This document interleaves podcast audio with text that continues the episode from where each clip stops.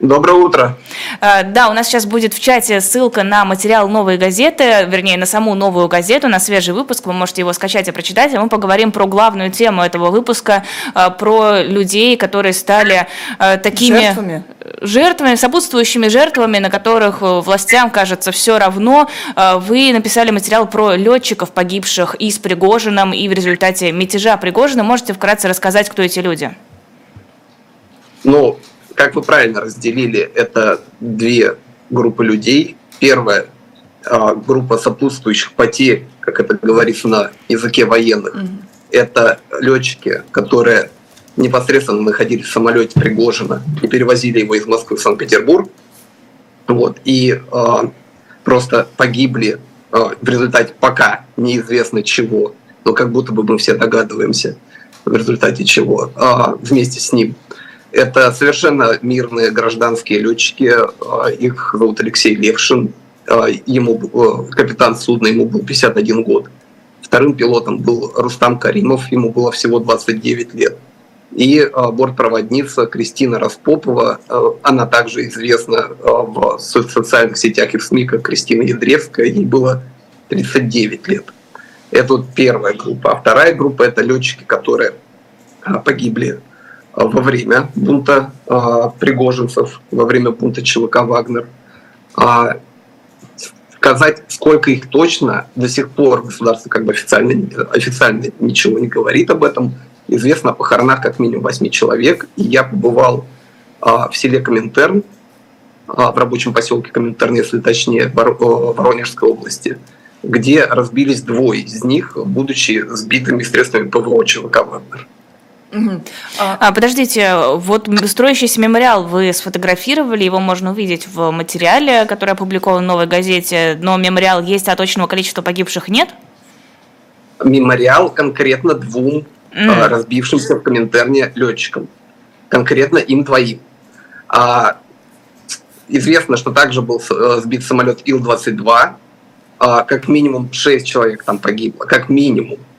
И сколько еще было сбито э, военной техники, э, вертолетов, э, сейчас неизвестно. Ну, то есть, как бы были сведения о том, что их было там 4, да, допустим, но э, официально Министерство обороны, чью позицию мы можем считать единственной официальной, а все остальное можем считать дискредитацией российской армии, а официально Минобороны ничего не говорило. Известно о похоронах восьми летчиков. А, про 8 летчиков. Если мы э, посмотрим вот в сторону э, такого, как я, я пытаюсь аккуратно формулировать, количество, которое под вопросом, да, количество, которое официально не подтверждается Минобороны, то о каком порядке может идти речь жертв? Ну, я думаю, что все-таки это не больше, чем два десятка человек. Угу. А какие, кроме вот этих почестей в виде мемориала, какие, какое было внимание оказано э, со стороны там, пропаганды, там, чего еще, телевидения, может быть, кто-то из высокопоставленных чиновников э, Министерства обороны ну, там как-то высказывал свои соболезнования, потому что ощущение было, что просто, знаете, ноль, вот прям вот прямая линия. Ну, на самом деле, конечно, никакой большой, э, ни пропагандистской, ни большой э, почестной истории здесь не было. А, то есть э, были торжественные похороны в Ивановской области, где дислоцировалась часть а, летчиков, да, погибших э, с Вагнером. Там были воинские почести отданы им. Но об этом сообщали только в местных СМИ. Ну, там короткой строкой в новостях да, федеральных СМИ. То есть какого-то большого освещения этих событий не было. А, то же самое, собственно говоря, касается и тех летчиков, которые погибли в Коминтерне. Я не знаю, наверняка им были а, выплачены какие-то ну, их семьям наверняка были выплачены какие-то компенсации. Вот, об этом ничего, по крайней мере, официально тоже не сообщалось. Но уж я думаю, что поскольку их гибель признали, то, наверное, какие-то деньги При, все Пригожина же обязывали, помните, выплачивать? Он вроде сам сказал, а, что он не, ну, не совсем обязывали, он сам сказал, что он выплатит 50 миллионов рублей, вот, 50 а, миллионов рублей. Но, а, опять же, официальных подтверждений, 50 миллионов рублей в смысле на всех погибших, не каждого, mm. разумеется. Вот. А, но официального подтверждения, опять же, этому не было. Причем, когда я общался с, с родственниками гражданских летчиков, они тоже говорили, что они не получили компенсацию. Вот. Но вот буквально в день, когда вышла эта публикация, сам Вагнер, ага, значит, ну, его там соцсети, да, телеграм-канал, которые принадлежат а, группе Вагнера, а, опубликовали сообщение о том, что они выплатят по 5 миллионов рублей всем погибшим гражданским летчикам. Вот по поводу общения с родственниками гражданских летчиков, э, что они думают о произошедшем? Понятное дело, что для них это очень тяжело, это скорбное время, но я имею в виду о том, что на самом деле произошло, какие у них версии. Да нет, там на самом деле никаких версий. А, там есть просто один э, большой философский вопрос, за что погибли. Вот. И, пожалуй, что а, было бы ну, не совсем корректно с моей стороны, видя, что ну, люди убиты горем, реально убиты а, горем, спрашивать, какие у вас еще версии произошедшего. То есть э, там. Я потому что у кого они винят? Не было ли каких-то заявлений от них, не было ли конкретных обвинений? Нет, нет, нет, не было. Не было никаких. А, и они, честно говоря, уже говорят, что им ничего уже и не нужно, там, ни денег, ни раскаяния, ничего потому что самое дорогое, то есть родственники, да, сыновья, мужья, они, они уже, уже погибли. А, у вас есть эпизод, когда, а, который касается гражданского летчика Алексея Левшина, который был летчиком а, Пригожина, что, наоборот, его родственники как бы не то чтобы отрицают, но вот ставят такой вопрос на поддержке этим летчикам ну, позиции Пригожина, что там, во-первых, это не его личный был пилот, он, да, возил, но это был абсолютно гражданский такой вот извозчик, как они это называют, да, гражданские летчики, и что он, ну, мягко говоря, там, возможно, не вполне разделял позицию Пригожина и российской власти э, по, по отношению к Украине? Ну, чуть-чуть не так. А, Все-таки неизвестно его отношение, это именно неизвестно его отношение. То есть как-то он про эту тему, в общем, особо, видимо, не говорил.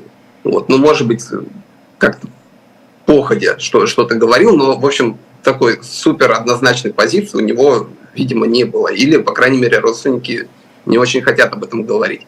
Они, да, они подчеркивают, что он возил не только Пригожина, и что когда пишут, что там вот это, э, что это пилот Пригожина, что это пилот Пригожина, они говорят, чего только не пишут в этих ваших там, телеграм-каналах и СМИ, вот. Нет, он возил там и певицу Зару, там он возил, и, и продюсера Игоря, Игоря Крутого он возил, он возил всяких там рыбаков, охотников, видимо, вип рыбаков и охотников на рыбалку и охоту, в путешествие.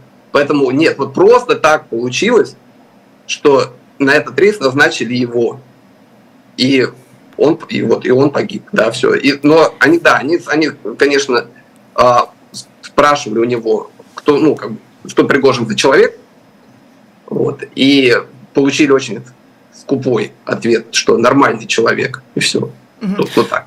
А у вас да. есть еще небольшой диалог э, в этом материале с Никитой, наемником ЧВК Вагнер. Вы с ним отдельно как-то договорились о встрече или это ваш знакомый?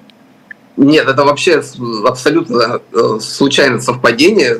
Я думаю, что мне прям либо, либо мне везет, либо наемников Вагнер очень много в стране на самом деле. Просто либо я собирался, я, нет, я собирался дойти из поселка Коминтерн э, в поселок Талавая, э, в котором есть железнодорожная станция, чтобы уехать, собственно говоря. И собирался дойти пешком. Там не очень большое расстояние было, я люблю ходить пешком.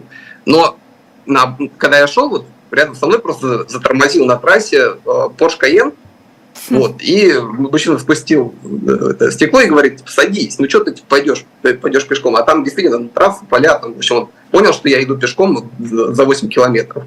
Вот. И говорит, садись, это, я, я тебя довезу. Вот. И пока мы... А у него на, значит, э, как это правильно сказать, на флиске, на флисовой кофте такой, у него был шеврон.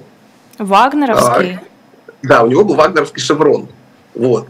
И я спросил, как бы вы, вот, да, там, оттуда он сказал, ну да, да, вот. И он, и он мне э, дальше рассказал, что он после э, мятежа этого Пригожинского, он как бы решил отойти от дел, потому что у них был выбор – там, захотите перезаключать контракт с Минобороны, хотите, а, значит, продолжайте там в ЧВК в Беларуси, там в Африке, где они еще тогда продолжали присутствовать, вот, или хотите, ну, типа, можете уходить. Вот, и он решил уйти.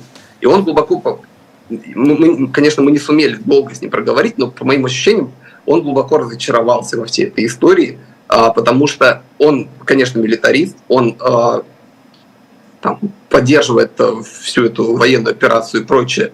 И он, он, и единственное, что он сетовал, что в начале было ощущение братства, вначале было ощущение, что вот у нас есть какая-то большая идея, и мы идем там, а, ну, не, он, конечно, не говорит, там, мы идем убивать людей, вот, он там говорит, что вот мы идем как бы за что-то такое хорошее бороться, да, для него хорошее. Вот, а потом нас всех начали как будто бы обманывать. И вот Пригожина как будто бы обманули, и он погиб. Вот, и этих летчиков, как бы военных, да, которые в, в Коминтерне погибли, Э, как, как будто бы тоже ни за что, да, получается, они погибли. Вот. И у него наступило большое разочарование от того, что он перестал понимать, за что идет вот эта вот так, ну, так называемая военная операция. Судя по тому, что вы написали, он жалеет этих погибших летчиков. Да, да, безусловно. Но он, во-первых, жители Коминтерна абсолютно уверены, что вертолет первым стрелял по Вагнеру. То есть, типа, они сами виноваты? По крайней мере, а, ну да, да, да. Хотя никаких официальных сведений нет да, об этом.